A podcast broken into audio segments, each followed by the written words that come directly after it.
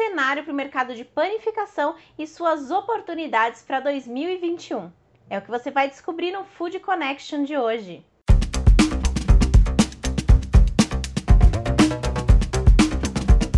Olha aí mais um Food Connection começando, o programa para toda a cadeia de alimentos e bebidas. Eu sou Ana Domingues, estou aqui toda semana trazendo muita informação ao lado de importantes especialistas desse mercado. Quer ficar por dentro de tudo isso? Então se inscreve no nosso canal e ativa as notificações que toda semana eu tô por aqui, hein? Você também pode rever os nossos episódios aqui no nosso canal ou então nas principais plataformas de podcast.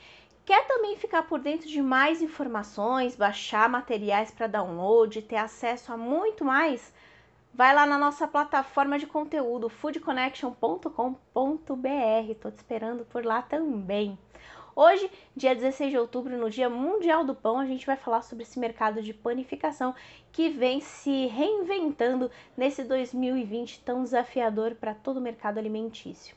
E para entender um pouquinho como que tem sido essa evolução durante esse 2020 tão difícil, eu conversei com o Rogério Shimura, que é chefe padeiro e idealizador do Levan Escola de Panificação, um grande parceiro da Fispal Food Service, que contou um pouquinho como que está sendo esse ano e também trouxe algumas tendências que todo panificador deve ficar de olho. Vamos conferir essa entrevista?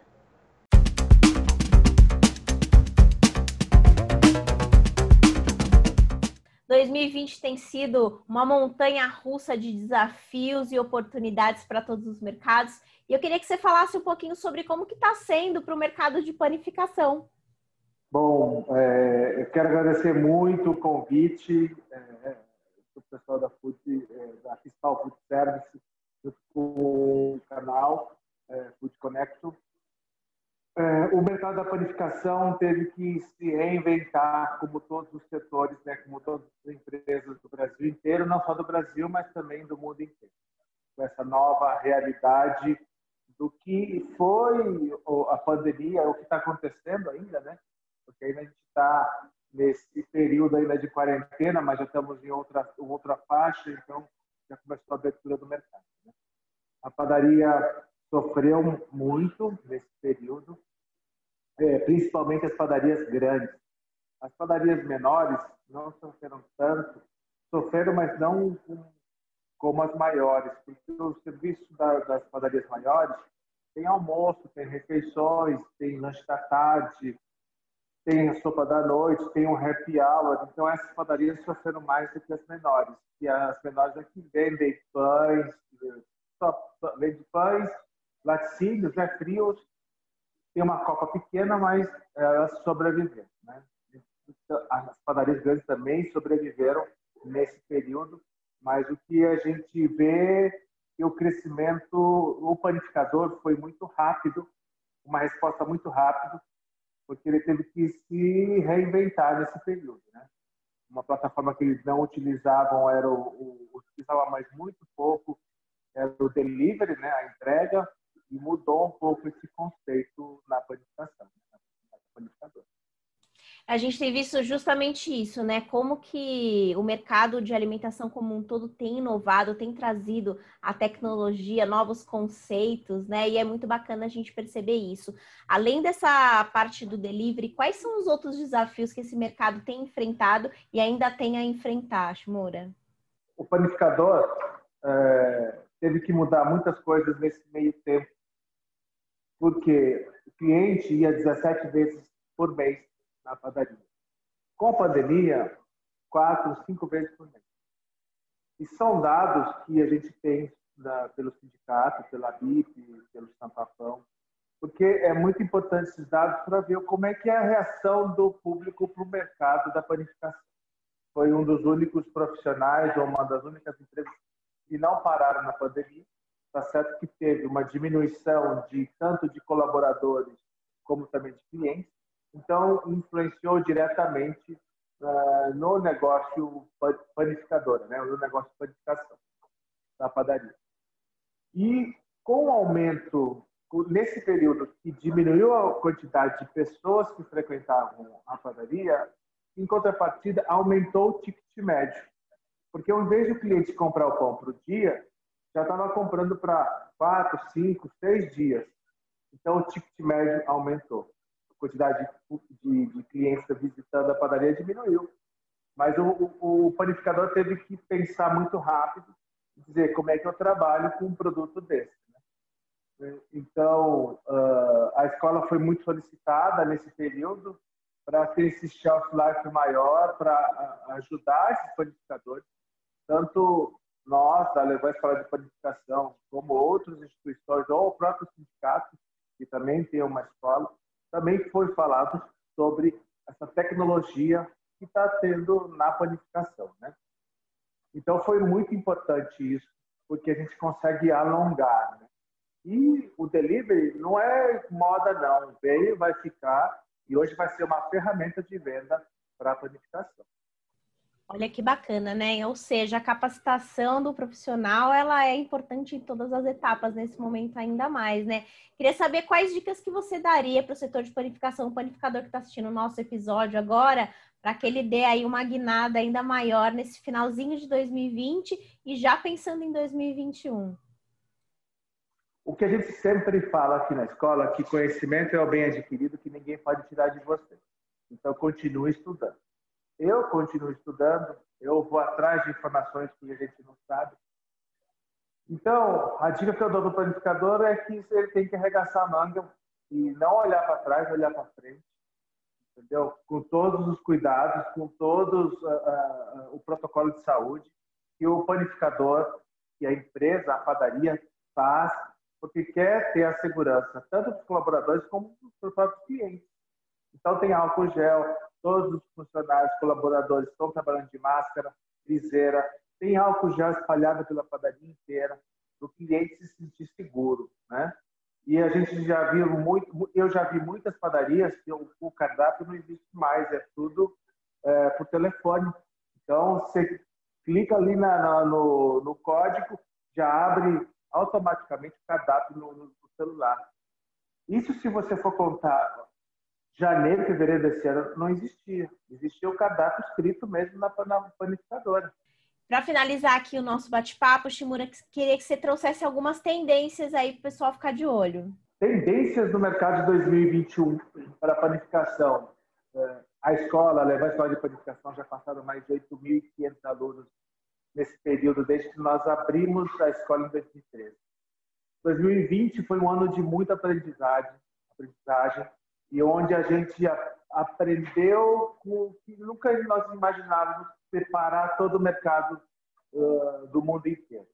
Novidades para o setor vai abrir muito leque para 2021, principalmente da parte de entregas, do, do delivery, porque eu, eu já estou vendo embalagens que a gente nunca imaginou tá chegando aqui no Brasil, né? As pessoas reinventando uh, para ter mais comodidade para o setor, né?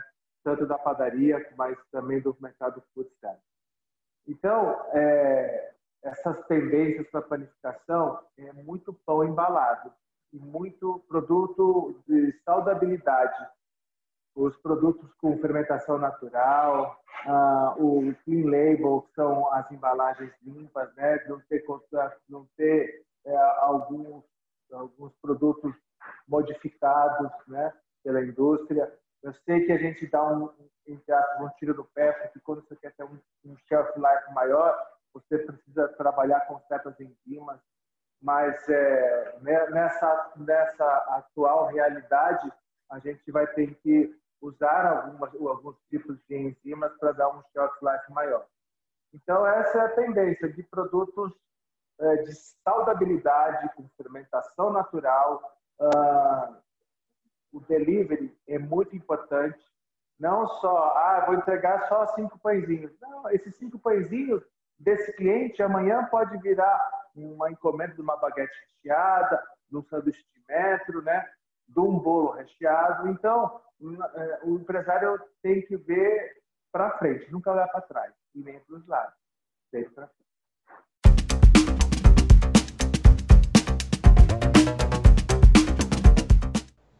Tá aí o recado do Shimura pro pessoal. de panificação. Bom, já que ele falou da Fispal Food Service, eu já vou aproveitar e te fazer um convite. De 9 a 13 de novembro, a gente vai ter a nossa Semana Digital Fispal Food Service. Vai ser um evento com uma grade exclusiva de conteúdo com webinars, oportunidades para gerar negócio, para você aí que está precisando otimizar o seu bar, o seu restaurante. É uma oportunidade única para você já se preparar para esse finalzinho de 2020 e dar um salto para um 2021 muito mais próspero.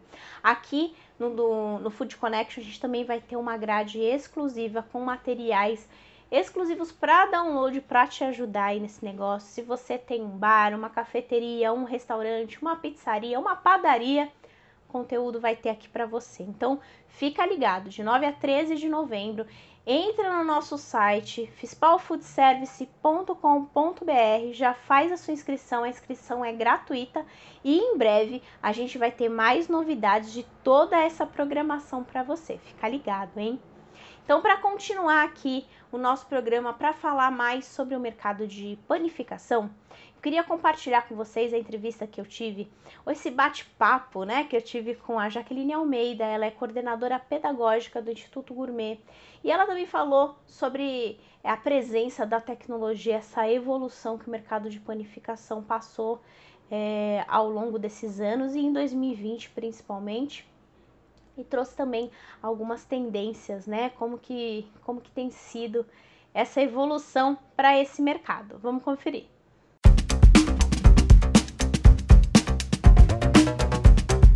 Essa evolução do setor de panificação está fazendo com que ele busque por mais profissionalização?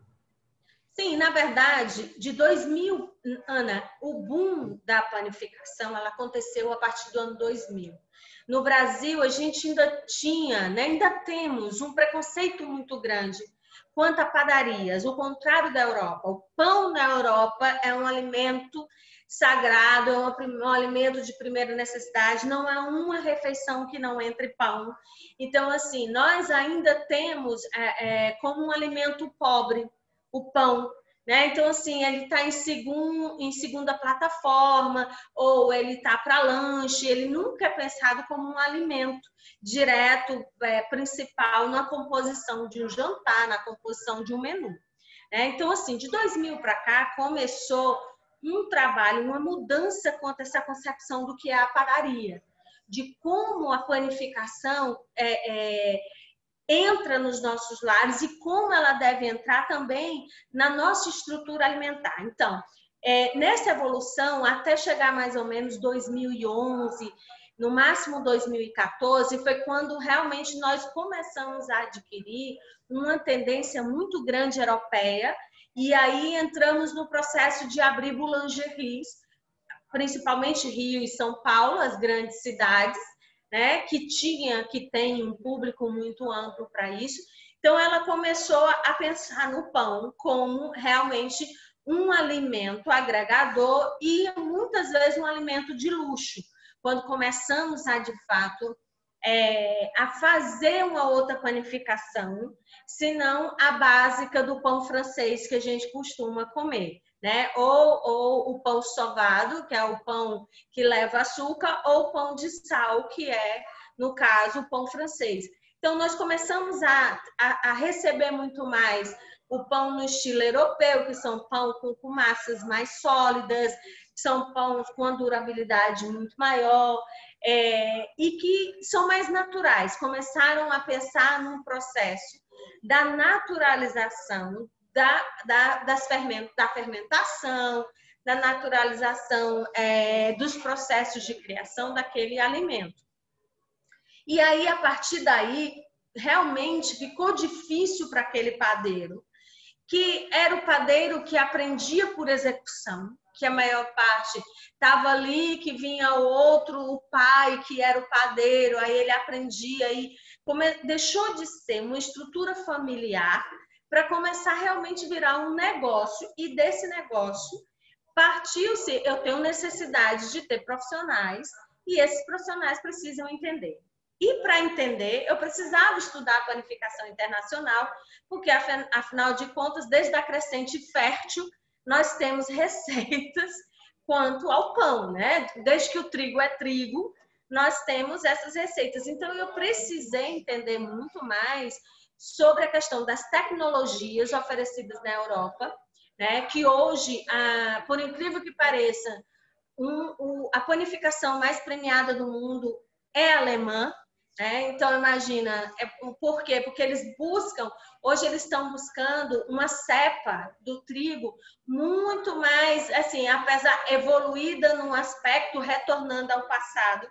Então, eles conseguiram cepas exatamente que eram desse, desse período da crescente fértil, aonde o trigo tem um processo muito mais interessante nessa questão do natural. E automaticamente entrou, saiu do, do, do, da concepção do consumidor de que pão não é um alimento saudável. Então as pessoas sempre cortavam quando ia emagrecer o que? O pão, né? Eu estou numa dieta tal, o que, que eu vou cortar? O pão. Então assim, quando você pensa no aspecto de saudável, você vê pela estrutura é, corpórea dos europeus que comem pão, quer dizer, o consumo de pão na Europa, na Itália e na França, que eu posso dizer que são os dois países que têm um, um histórico muito grande quanto a isso, é, o estudo corpóreo e físico das pessoas, elas não são obesas e elas comem pão o tempo inteiro.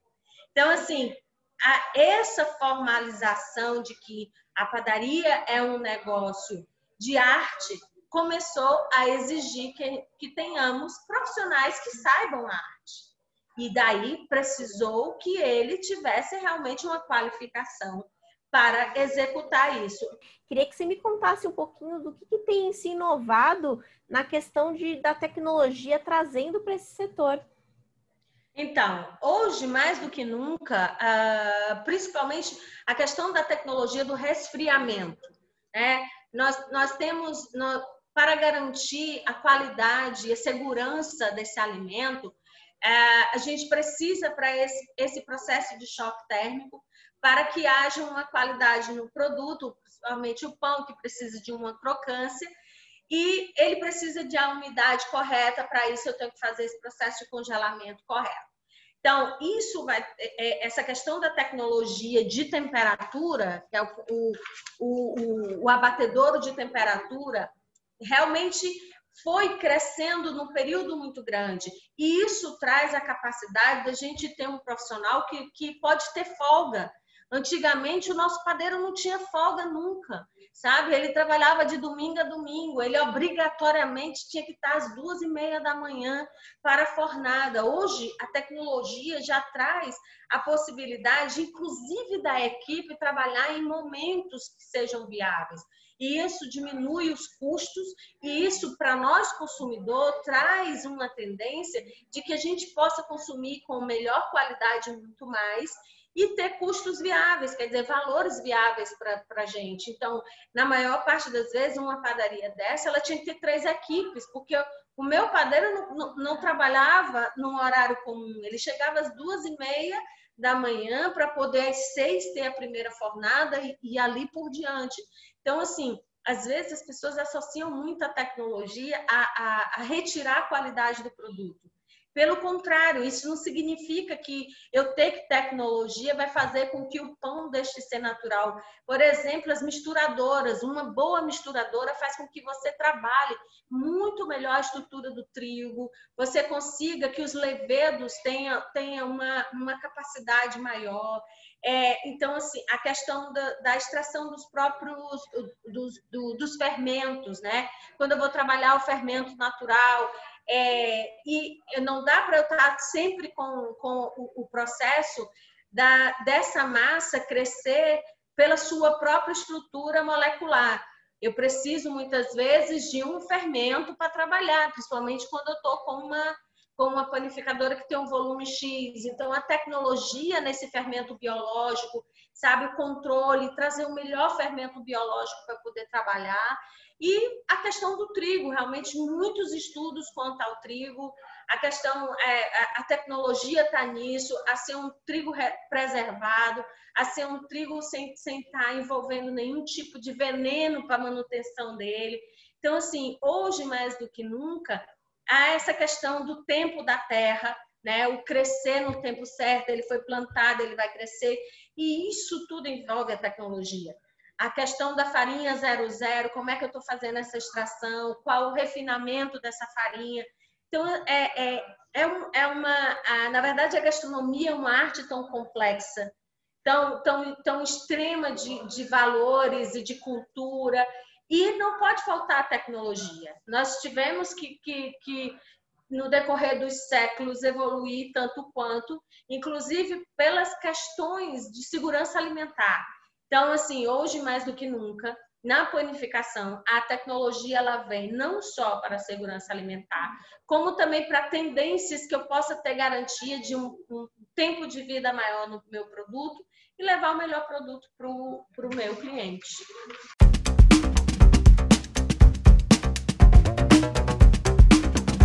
E é claro que eu não poderia deixar de finalizar o nosso programa com um Giro Food Connection. Lili, traz as novidades pra gente.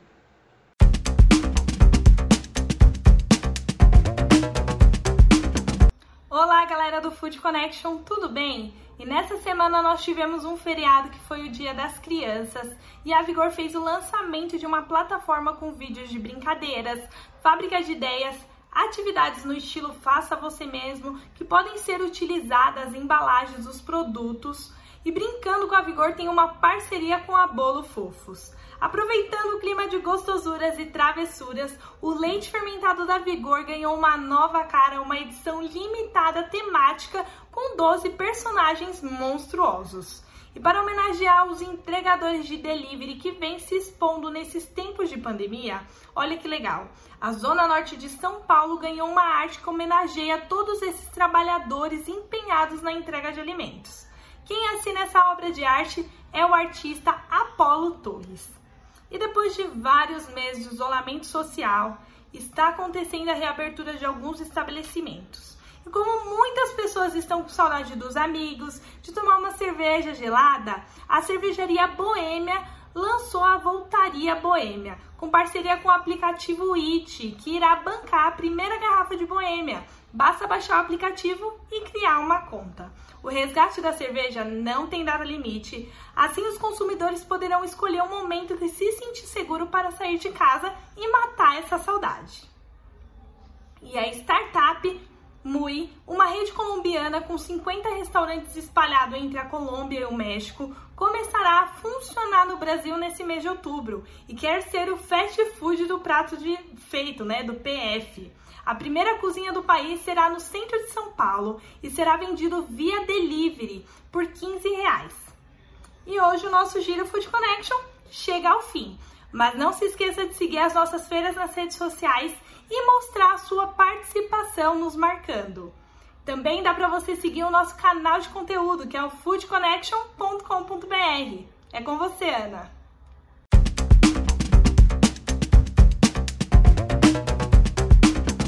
Eu já estou seguindo todas as nossas feiras nas redes sociais, hein? Eu espero que você também esteja fazendo o mesmo para ficar ligado em todas as nossas novidades. Bom, antes de terminar o nosso episódio, queria deixar aqui uma sugestão para você baixar esse e-book gratuitamente. Tá aqui o link na descrição do nosso vídeo com algumas dicas para você aumentar o faturamento da sua padaria. Tá bem bacana esse material. Nosso programa vai ficando por aqui, então já dá um like nesse vídeo, compartilha com seus contatos e semana que vem eu volto com muito mais novidades. Até logo!